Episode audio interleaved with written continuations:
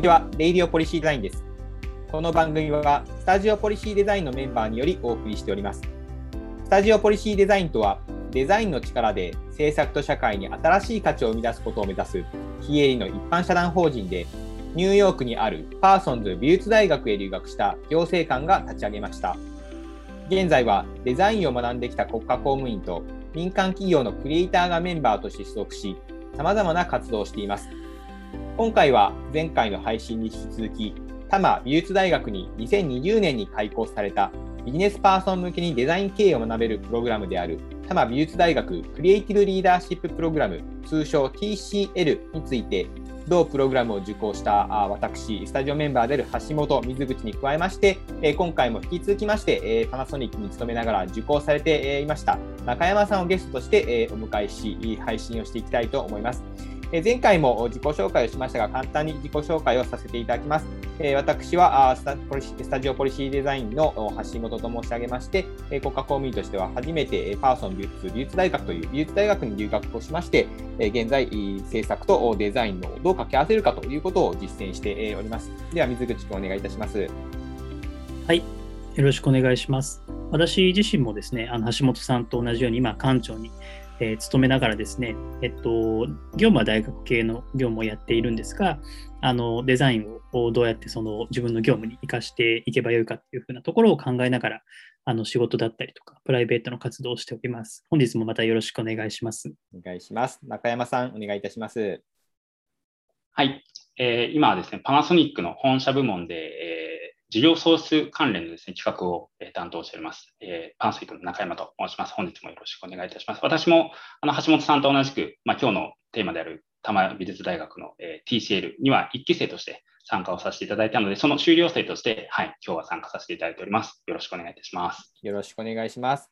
前回もですね、議論、議論というか、あの、TCL プログラム、こんなところが面白かったよねということは、あの、かなり盛り上がりまして、あの予定しているところよりも早めにまずは一回中 あの間をあの切らせていただくということにさせていただきましたけど、それだけこう濃密であの受講生のまあ満足度というかですね、結構こう、もうまあ、価値観に結構響くようなまあプログラムだったなということが、あの前回の話からまあ見えてきたところかなと思っております。で特に前回はですね、えー、まああの TCL プログラム、まあ、3ヶ月にわたって毎週土曜日、午前午後という形でやっていくんですけども、午前中に、いまあ、あの例えば美大の先生の方から、もしくはえゲストとしてえ、まあ、ビジネスの先端でデザインを関われている方から、まあ、講義をいただくということで、まあ、前回は特にこの講義のところで面白かったことについてあのお話をいただきましたが、え今回はですね、特にこの午後をやっていたですね、えワークショップ、これはあの景色の石川さん、これはあの元アイディアの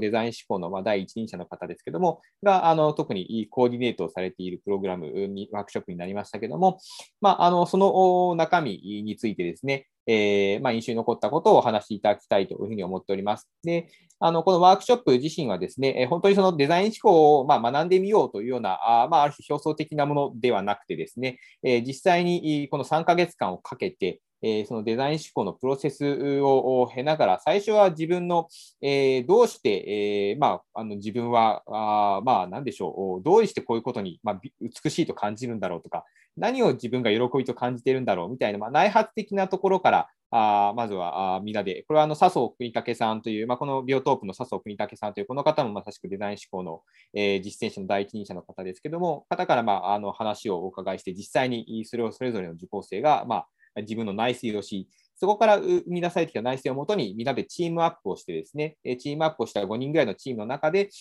こういうプログラム、こういう商品とか、こういうサービスを作りたいといったようなことを3ヶ月間にかけてやると。その中で石川さんが、デザイン思考の、例えばユーザーインタビューをするとか、もしくはアイディアのコンセプトを形作るとか、それのプロトタイプを作るといったようなことを踏まえて、徐々に形作っていくというようなワークショップをやっておりました。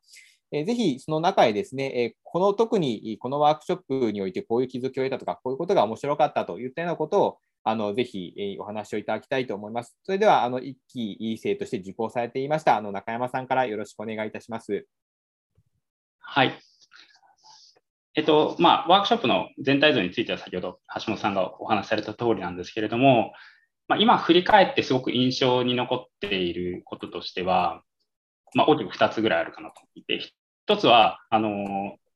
最初の Day1 と Day2、ここだけは土日連続開催なんですけれども、まあ、その中身としては、えー、まあ、デザインプロジェクトのワークショップというよりは、どちらかというとビジョンデザインのような形で、まあ、個人の内発的な動機にちゃんと向き合って、それぞれのパーパスって何だろうっていうのを見つけていくというワークショップだったんですけれども、まあ、そのワークショップそのものも非常にあのなかなか普段はない時間、経験ではあったんですが、その一人一人が最終 Day2 の最後に、まあ、一人一人のパーパスが出てくるんですけど、そのパーパスを、えっ、ー、と、みんなが掲げながら、それでチーミングをする、あの、あなたと私のパーパスは近いね、だからチームを組もうっていう、そのチーミングのプロセスがかなり特徴的だったなっていうふうに思います。なので、Day3 以降の、まあ、非常にカオティックなですね、あの、プロセスの中でも、やっぱり問題意識ですとか、何か共通する価値観を持っているメンバーだからこそ、最後まで走り抜けることができたのかなっていうふうに思いました。結構このチーミングの話っていうのは、割といわゆるデザイン思考の中では結構見落とされがちな観点かなっていう気もするので、そういった意味でもすごく印象的な、えー、内容でした。で、もう一つは、まあ、やっぱり Day3 以降のデザインプロジェクトの話なんですけれども、まあ、基本的には、あの、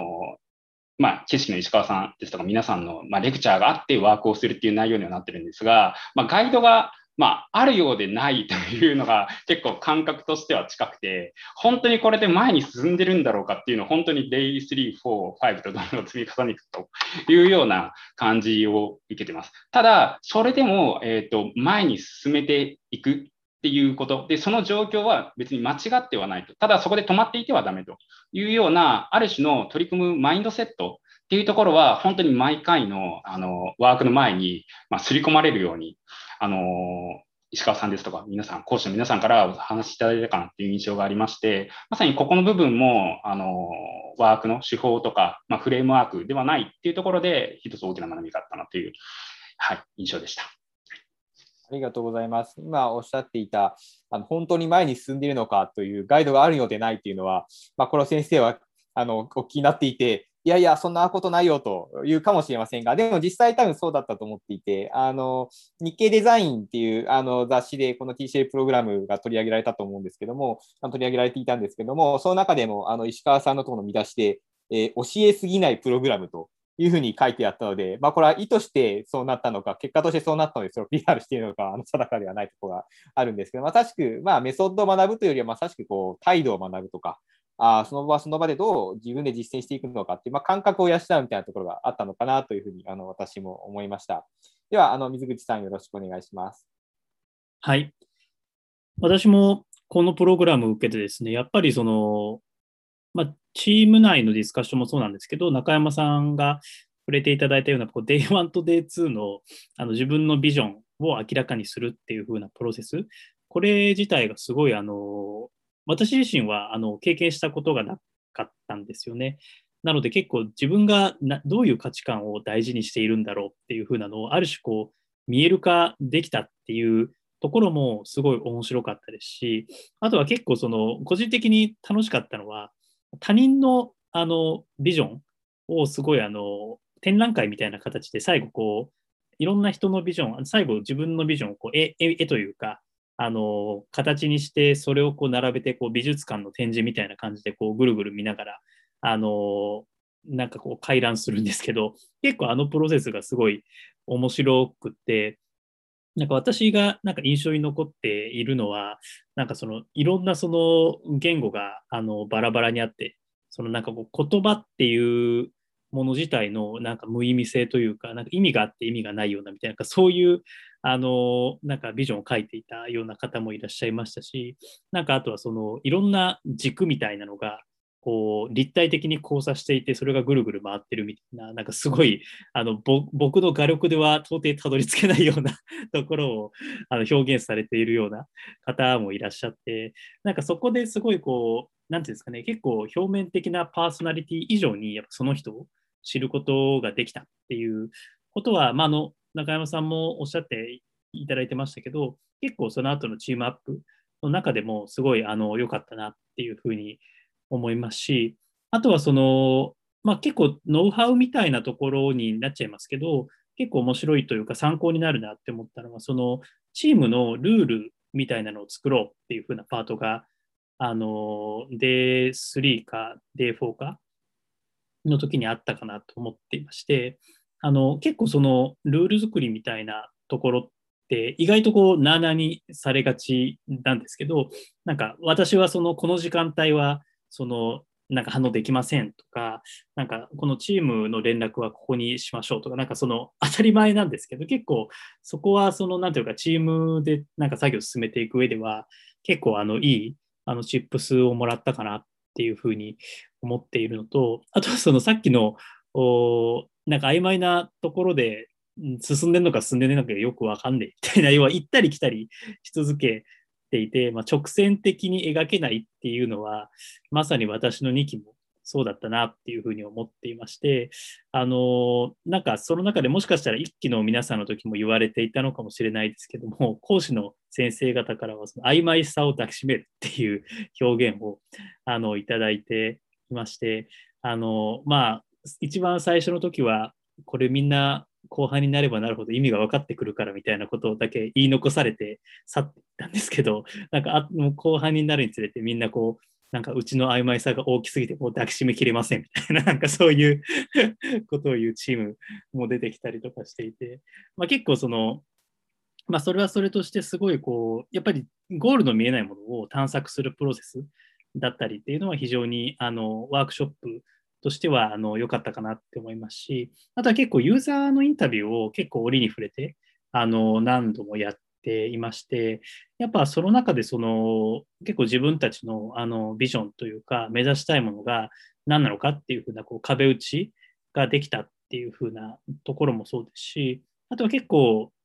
メタファーといいますか、その自分たちのビジョンをその表現するとき、まあ、結構後ほど紹介しますけど、我々ってそのなんかに人人々がなかなか余白がない生活をしてるんじゃないかみたいな話のビジョン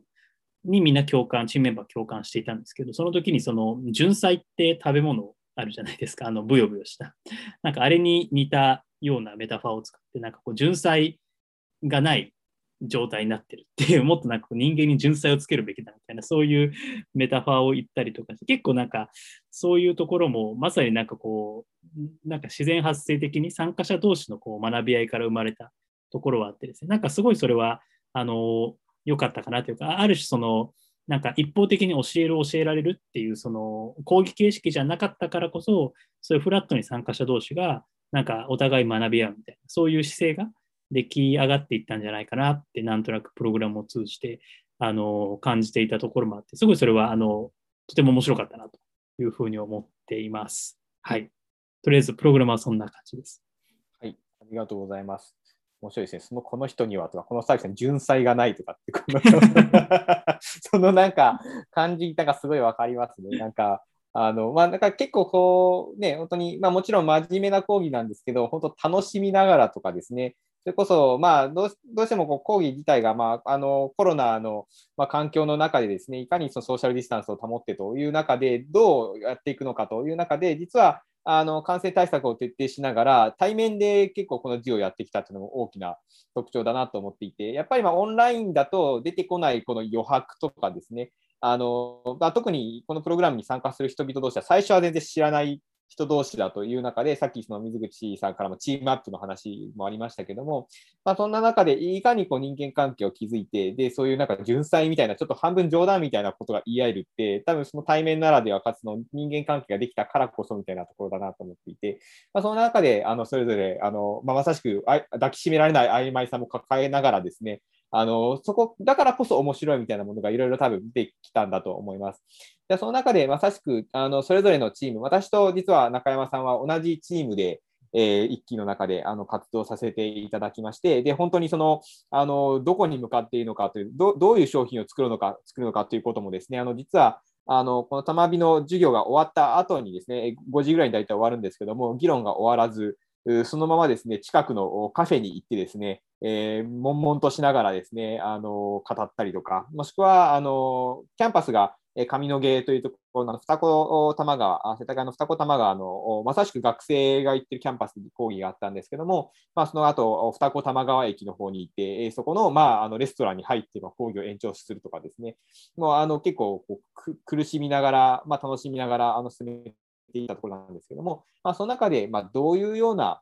え商品とかサービスをその結果として、えー、まあ、あの生み出していったのか、どういうきっかけでそういう、まあ、商品とかサービスを、えー、埋めていけいけたのかというところを、ぜひ少し振り返りながら、えー、お話をしていければと思います。では、ぜひあの中山さんからあの一緒に考えたあの商品、サービスについて、ぜひご紹介をしていただければと思います。よろしくお願いします。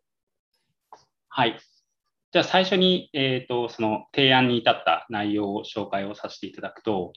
まず、まあ、この一つ TCL の特徴かなと思うんですが、まあ、サービスプロダクトだけではなくて、えー、と私たちがどういう会社なのか、企業なのかっていうところから、あのデザインをしていく、まあ、いわばカルチャーを含めて、えー、とデザインをしていくというところがありました。で私たちはあの、まあ、橋本さんですね、と私たちが、えー、私、中山が組んだチームのですね会社としては、リバースカンパニーという名前を掲げたんですけれども、リバースカンパニーの、えー、いわばパーパスビジョンとしては、個人が自分の意思で、まあ、社会の中を自由に生きていく、まあ、そんな世界を作りたいと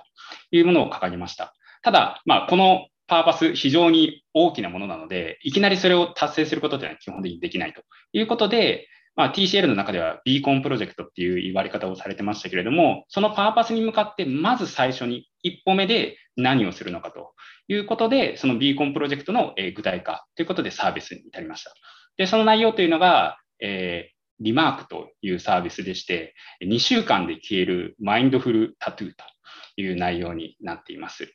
まあ、実はあのもうタトゥーのテクノロジー自体はすでにあるもので、えー、自然由来のですね、染料を使って2週間で消えるタトゥーっていうのがあるんですね。で、そのタトゥーに、えー、問いを込めることで、えー、例えば、え服のですね、下にそのタトゥーを、えまあ、貼っておくと、まあ、書いておくと。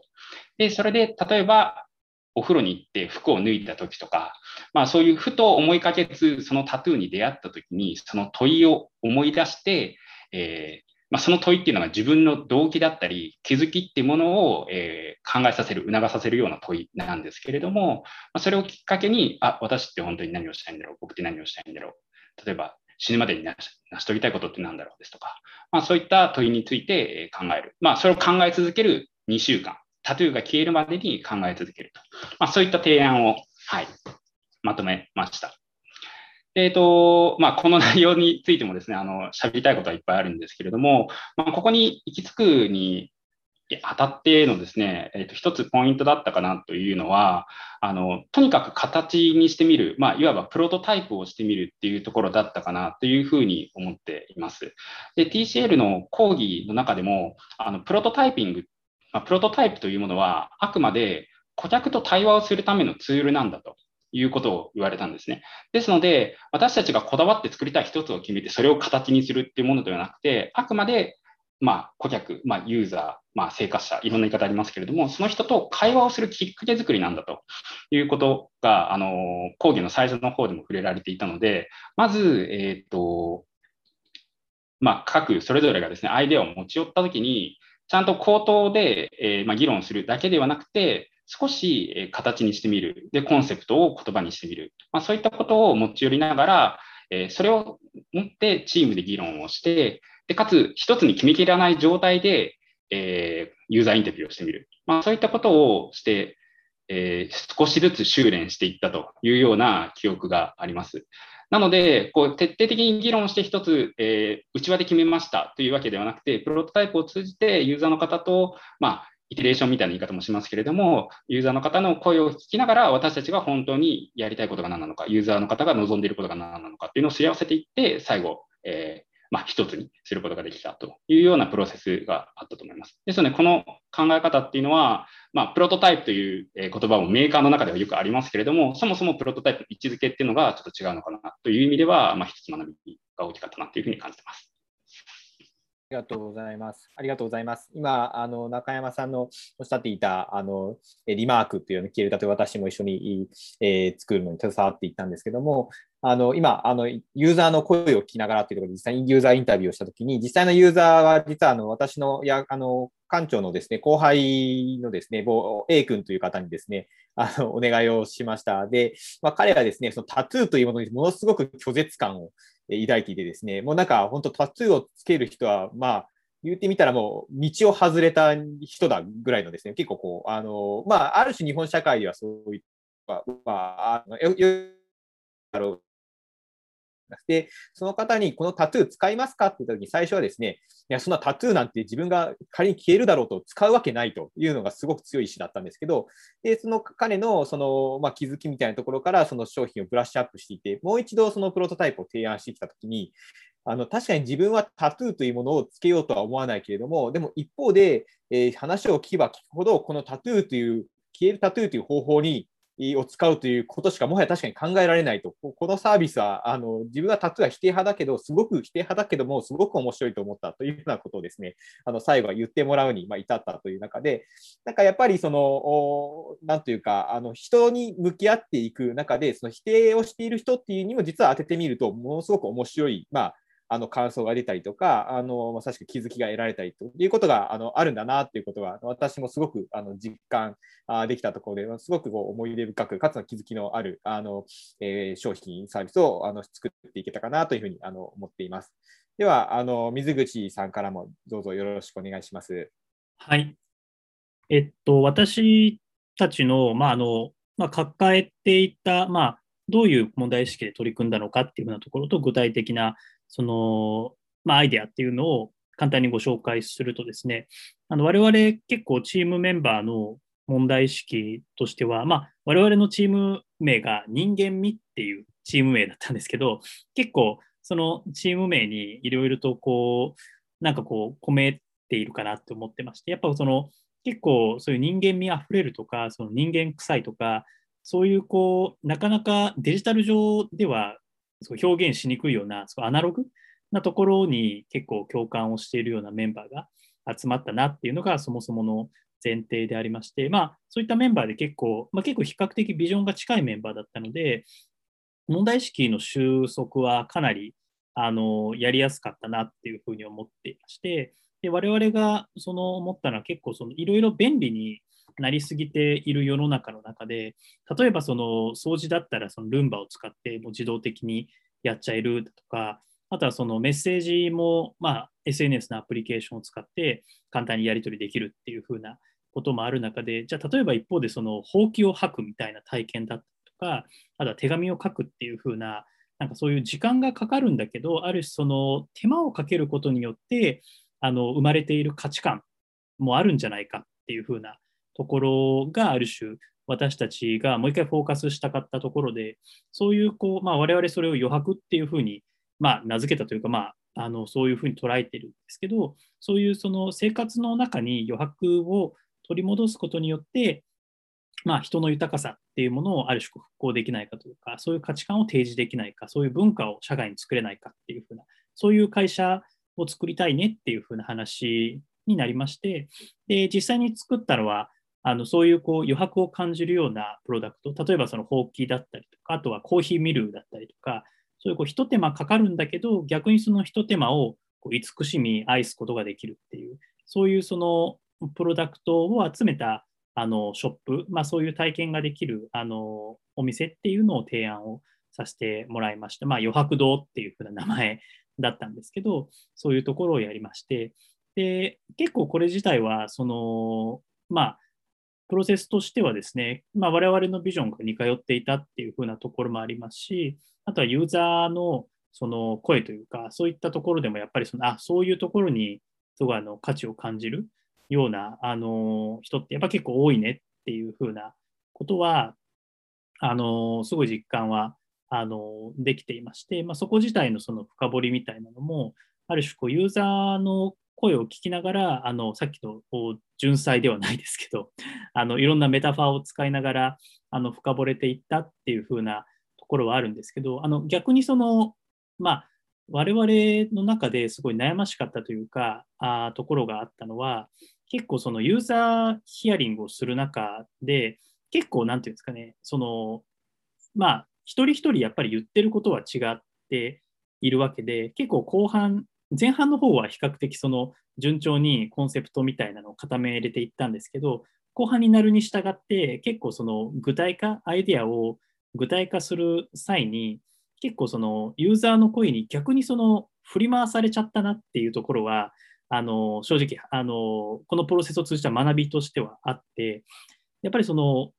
いろんな、まあ、僕らも基本的最終的にはその3人ぐらいのユーザーメメインのそのヒアリングをするユーザーみたいなのを定めてやっていったんですけども結構おのおのその言ってることがちょっとずつ違っていって、その A さんにヒアリングすると、その方向にアイデアが触れ、B さんにヒアリングすると、またそっちの方にアイデアが触れっていう風なプロセスを結構たどるように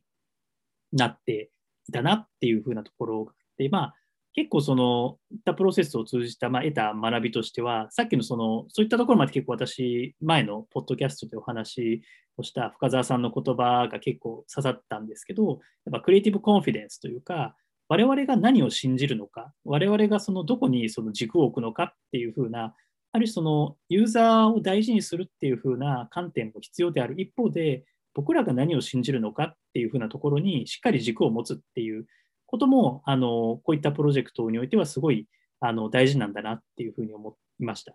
あのまあ、どっちかにそのユーザーに偏りすぎてもダメだし、自分に固執しすぎてもダメだと思うんで、結構やっぱそこのバランス自体はあの何かルールがあるわけでもないですし、教科書で学べるというよりは結構もう実践と、あとはそのプロジェクトによりけりなので、すごいあの高度なテクニックではあると思うんですけど、逆にやっぱこうその両両者があのやっぱりこうこういったプロジェクトにはすごい必要なんだなっていうのがある種そのこのプロセスを通じて改めて学ぶことができたっていうのがあの私個人としてはあのすごい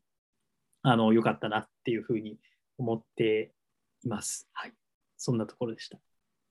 りがとうございます。本当にあのこの冒頭のワークショップであの笹生さんからま自分たちのま内省をしていくということが重要だったということだと思うんですけど、まあ、この最後、そのユーザーに振り回されながらという中で、でも多分自分たちにこうだっていう確信が持ってたのは、最初にそのビジョンというものをこう自分で深掘りして、あ自分ってこういうことが嬉しいと思うんだとか、こういうことがあの面白いと思うんだっていうところがこう固まっていて、かつそういうメンバーが集まっていたからこそ、最後、そのユーザーはこれはダメだと思っていても、いや、でもこれが絶対いいんだみたいな、最後はこの、なんていうか、謎の自信というか、もうそれは自信は、なんか客観的にね、あのなんかあの根拠があるわけじゃなくて、ななぜ正しいかと思うとなぜ、なぜかというと自分がそう思うからだみたいな、なんかそこをこうどう、まあ、構築していくのか、まあ、構築していけたというところが結構このプログラムの、まあ、肝でもあったと、ユーザーの声を聞きながらも、でも最後はそこの自分が美しいと思うことは何かということを一つの,、まあ、あの軸を作りながらまあ進めていったものなのかなと、あのこの2つのあの、えー、プロあの余白堂とあとリマーク、両方そこの部分が結構あの共通しているところなのかなというふうにあの聞きながら思いました。ありがとうございます。ではですね、あのまあ、今まさしくこの講義であるとかワークショップを通じながらこういうことをまあ自分たちは学んできたということをですね、えお話をいただきましたけれども、まあ、この TCL プログラム、今あちょうどですね、4期生をま募集をしているところだったり、まあ、もしくはえっと、今後、まあえ4期生、5期生とあの毎年3回、えっと、年におそらく2回ずつ、3回なのかな、2回から3、多分3回だと思うんですけども、あの募集をして継続していくものだというふうに聞いています。ぜひ、あのこの TCL プログラム、まあ、海外に留学するのはなかなか大変ではあるものの、まあ、3ヶ月間社会人でありながら受けられるという意味で、あのお手軽だけど結構濃密なプログラムを受講できるものとしてあの私たちはすごくあのお勧めをするところなんですけども、まあ、ぜひあのこういう方にえーまあ、TCL プログラムを受けて、えー、いただくといいんじゃないかとか、もしくは何かこういうことを悩んでいる方が受けると、まあ、一つブレイクスルーがあるんじゃないかといったような観点からですね、あのまずは中山さんから、まあ、民間企業の、まあ、目線からですね、こういうビジネスパーソンはは受けた方がいいんじゃないかとかですね、その辺のあの思いをぜひあの教えていただければと思います。わかりました。えっと、そうですね。まあ、かなり私に近い人を想定してお話はしてしまうんですけれども、まあ、デザインとか、まあ、デザイン思考とか、まあ、そういう言葉自体はよく見かけるようにはなったんですけれども、やっぱり、まあ、TCL を通じて感じたのは、やっぱり実践をしないと、本当の意味では分かりきらないんだなっていうことだったんですね。ですので、あのぜひそのデザイン思考はワークショップ参加したことあるというか、あの、まあ、それぐらい知ってはいるんだけれども、例えば業務が別にデザインという観点ではなあ内容はやっていないし、えー、そういうプロジェクトぐらいのレベルでの経験はないという方には、本当にいい意味でのスターターになるんじゃないかなっていうふうに思っています。ただ、やっぱりあの今、スターターと申し上げたのは、あの講義の中でも、まあ、特に永井先生からのメッセージングなんですけれども、まあ、受講したことが結果ではないっていうのをこれ言われたんですよ。これ Day1 でも Day11 でも言われてたんですけれども、なので、これをきっかけにして、ある種の水口さんが何度もおっしゃってたような、実践をしていく自信を身につけたいビジネスパーソンの方には、本当にうってつけのあのプログラムなんじゃないかなというふうには思います。ありがとうございます。では、あの今まさしくビジネスパーソンに向けて、まあ、ビジネスパーソンに向けてのみならず幅広くということだったと思うんですけども、まあ、特にあの、まあ、この、まあ、ポッドキャスト、特に制作×デザインということを、まあ、標榜しているところはありますけども、まあ、行政官にもぜひこのプログラム受けてもらうといいなと思っておりまして、特に実はあのこの TCL プログラム、まあ、行政官庁からですね、今合計私も含めて、えー4人ですね、4人実はもうすでに3期まででも受けていると思うんですけども、まあ、今後ぜひこのままあのプログラム学んであの広がりができてく、えー、ればいいかなと思うんですけども、特にま行政官、えー、パブリック、まあ、行政官だったり、まあ、パブリックに関わる仕事をしている方で、まあ、こういう人にお勧めだという観点で、ぜひ水口さんからもよろしくお願いします。はい。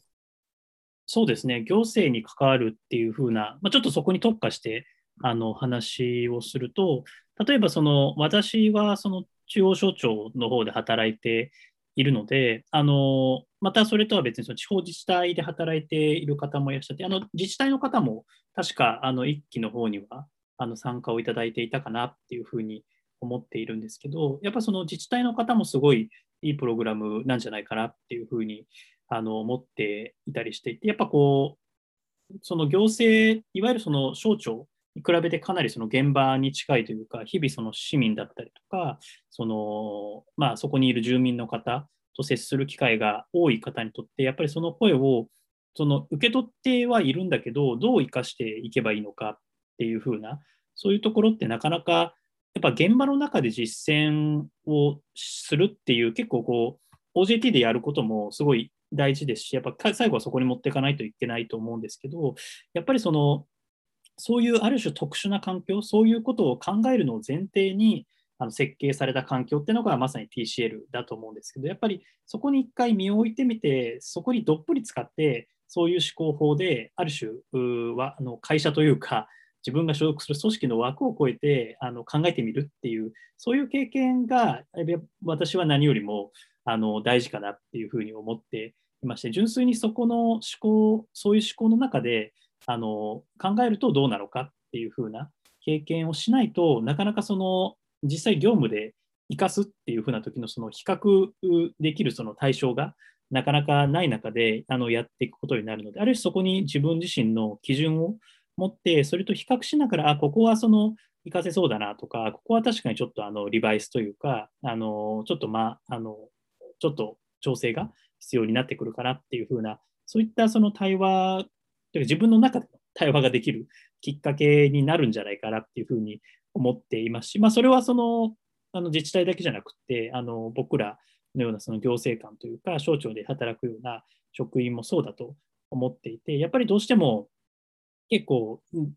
経済的にどうだとかその社会保障費がどうだとか結構マクロにやっぱ物事を考える癖があるのでやっぱその一回癖を取り払うというか別にそのマクロとミクロどっちがいいっていう話じゃなくて、そういうミクロに考える方法もあるよっていうのを知っておくっていうふうなことは何よりもその人にとって強みになるんじゃないのかなっていうふうに思っているので、まあ、そういうこうある種自分の武器というか、その幅を増やすっていう意味でも、すごいあのいいプログラムというか、そういうこうある種今の自分の枠の中でなんか若干もうちょっといろいろそのやれることがあるんじゃないかなとかそういうまさに曖昧さというかモヤモヤを抱えている人にとっては結構いろんな気づきがあるようなプログラムにそれは行政家にとってもなるんじゃないかなというふうにあの思っています。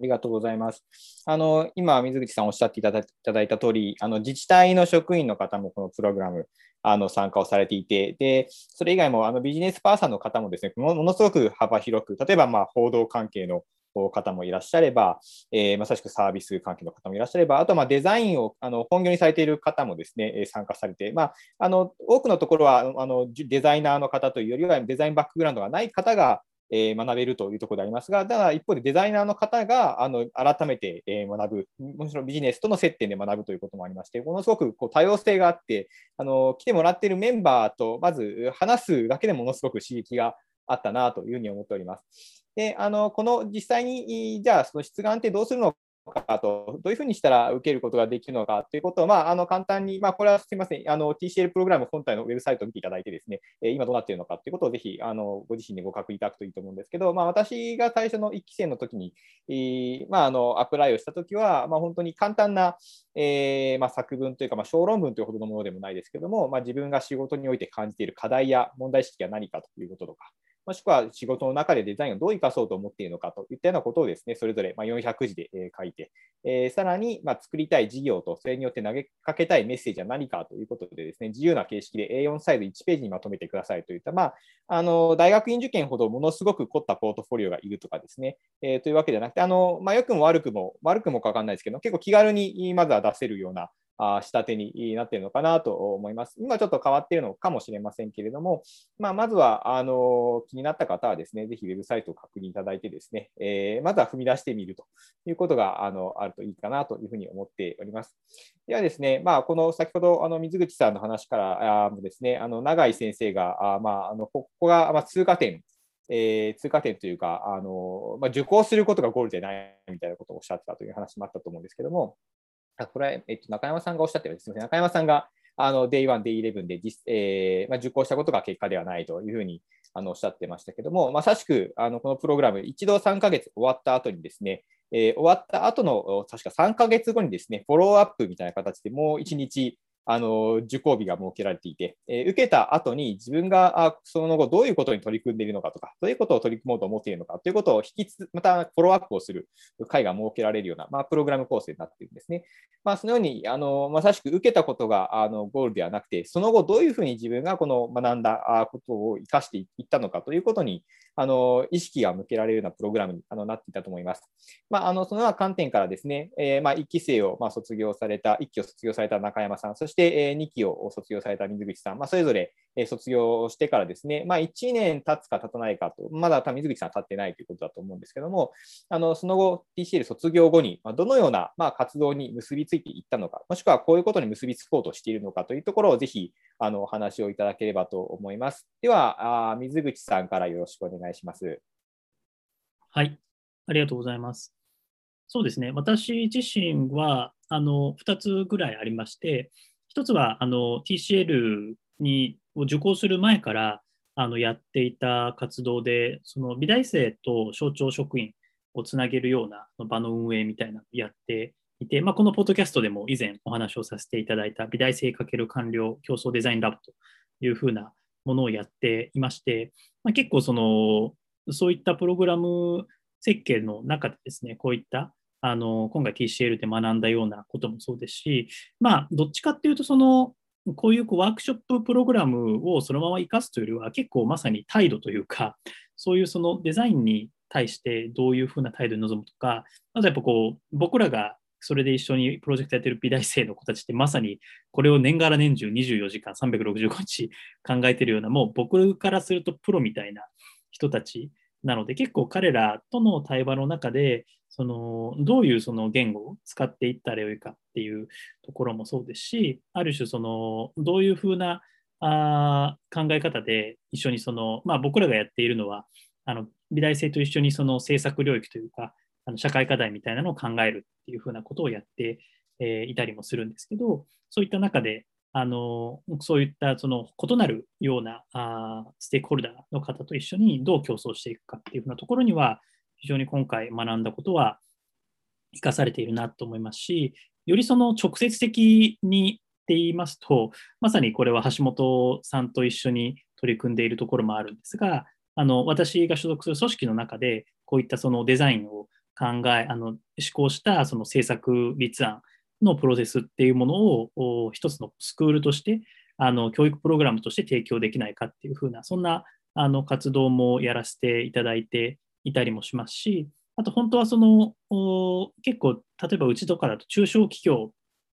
をあの所管しているような部署もあったりもするんですけども、そういった制作領域にですね、今回の使ったようなこうデザインのアプローチというか、ユーザー、まさにその中小企業の経営者だったりとか、まあ、その家族なのかもしれないですし、そういったそのユーザーの視点に立って、あの我々の施策を見直すことができないかっていうふうな、まあ、そういったところもやっていたりもしてまして、まあ、そこでのプロセスには非常に、まあ、これはあのまだ何か具体的に動いているというよりは、これからやっていきたいなと思っているところではあるんですけども、まさにその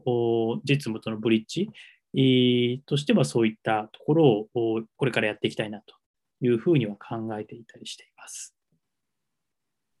ありがとうございます。あのまさしく水口さんと一緒にですね、この TCL のエッセンスをまふんだんに盛り込んだえー、プログラムをですね、あの私の勤めているまあ行政官庁であの実践をしようと思ってまして、あのそれだけでなくあの、民間企業の方も一緒に入っていただきながらですね、まあ、今までにない視点の政策を作るまあ実験みたいなこともやろうと思ってまして、まあ、まさしく自分自身もこの TCA プログラムがまあ一つこう活動を変える大きなきっかけになったなというふうにあの今も特にあの実実感をしているところです。では、あの引き続きまして、あの中山さん、これまでキャリアもさまざまな編成を経てこられたということですけども、また新たなこの TCL プログラプログラムがですね転機になったのかどうかといったところをぜひあのお聞かせいただければと思います。はい。えっと、そうですね、まあ、業務の方とプライベートの方とそれぞれ少しだけお話しできればと思うんですけども、ちょっと業務関連はすみません、さすがに詳細は喋れないんですが、実は TCL 1期があった、まあ、9月から11月の期間にですね、少し後追いする形で、まあ、デザインリサーチから、まあ、プロトタイピング、まあ、プロダクトプロトタイピングまでをやる機会に、まあ、恵まれたんですね。ですので、実際にその業務の中で、えーまあ、TCL で学んだようなえー、まあ、それこそ態度であったりだとか、フレームワークっていったものを活用しながら、え、実はあのプロジェクトを進めるという経験を得ることができました。まあ、なかなかやっぱりそれをやれば完璧なビジネスができるというわけではないというのにも、まあ、直面はしたので、そこの難しさっていうのを感じつつも、今そういったことを、えしっかり、えまあ、TCL で学んだことをビジネスという現場でもやれる、やれそうだという感覚は得られたかなというふうに思っています。ですので、あのまあ、会社の中に立派なデザイン組織もあるんですけれども、決してこうデザインとか、まあ、デザイン経営っていうことは、まあ、デザイン職能だけがやるというものではないというふうに私は理解はしているので、まあ、その、まあ、デザイン職能の皆さんと、まあ、一緒に何かですね、えー、手を取り合いながら、デザイン経営まあ、そういったことに踏みていたらいいかなというふうに、まあ、これはちょっと私の方ですけれども、まあ、考えているというところです。もう一つプライベートの話はですね、まあ、TCL で3ヶ月間濃密な期間を過ごしたので、ちょっとこの熱量をそのまま維持えするにはどうしたらいいかなっていうのをちょっと考えてですね、実はこの4月に、えっと、社会人学生になったというのが、あの、一つプライベートの活動ではあります。その大学院なんですけれども、まあ、北陸先端科学技術大学院大学という大学で、まあ、これはいわゆるデザインスクールではないんですが、あの、その先生にですね、文化人類学をご専門にされている、まあ、先生がいらっしゃいまして、まあ、その方に、まあ、指導教員についていただいて、ちょっと2年間ですね、まあ、あの修士課程なので、できれば2年間、の間に、そのビジネスという現場と、まあ、デザインということで何か、えっ、ー、と、まあ、研究ですね、っていうのに取り組めないかというふうに今、えー、思っていまして、まあ、研究結果を考えていると。まだまだあの未定のところがあるんですけれども、今の興味関心としては、まあ、このポッドキャストの中でもたびたびお話したように、やはりデザインというのは手法とか方法論だけではないという感覚をすごく持ちましたので、例えば組織文化としてのデザインであったりだとか、あのデザイン態度という、デザインアティテュードっていう概念が実はあのデザインマネジメントの領域ではありまして、じゃあそのデザインアティテュードってどういうものなんだろうとか、どうしたらそれが浸透していくのかとか、どうしたら獲得できるのかとか、なんかそういったものを、えー、明らかにするような、まあ、研究に取り組めたらなっていうふうには思っています。まあ、この4月に入学したばかりでまだまだ実態はないんですけれども、まあ、そのあたりもですね、あの橋本さんですとか、水口さんともディスカッションさせてもらえたら嬉しいなというふうに思っています。りがとうございます。ちょっとぜひその回で、もうあの10時間ぐらいぜひ語っていただくポッドキャストを やりたいなと思うぐらい、ものすごく今後のあの私研究テーマがすごく気になるところですので、ぜひあの引き続きキャッチアップをさせていただければと思います。ありがとうございます。ですね、あの本日は、そして2回にわたりまして、えー、多摩美術大学、多摩美術大学のクリエイティブリーダーシッププログラムについてですね、えー、水口さんと中山さんとともに、えー、あのお送りをさせていただきました。あのまあ、話すなあの全くもってこの台本がないポッドキャストですけども、もう本当に話していく中で、あの結構こうコアとなるところはやっぱり共通している方なのかですね、すごくあの私話している中で、えーまあ、まとまりがあるというかですね、思いがまた一つになったような、まあ、回だったなというふうにあの思いました。本日はどうもありがとうございました。えそれではあの改めましてございますけども、今回は妻美術大学クリエイティブシリーダーシッププログラムについてあのお送りをさせていただきました。えそれでは今回の配信は以上となります。お相手は橋本と水口と中山でした。さようなら。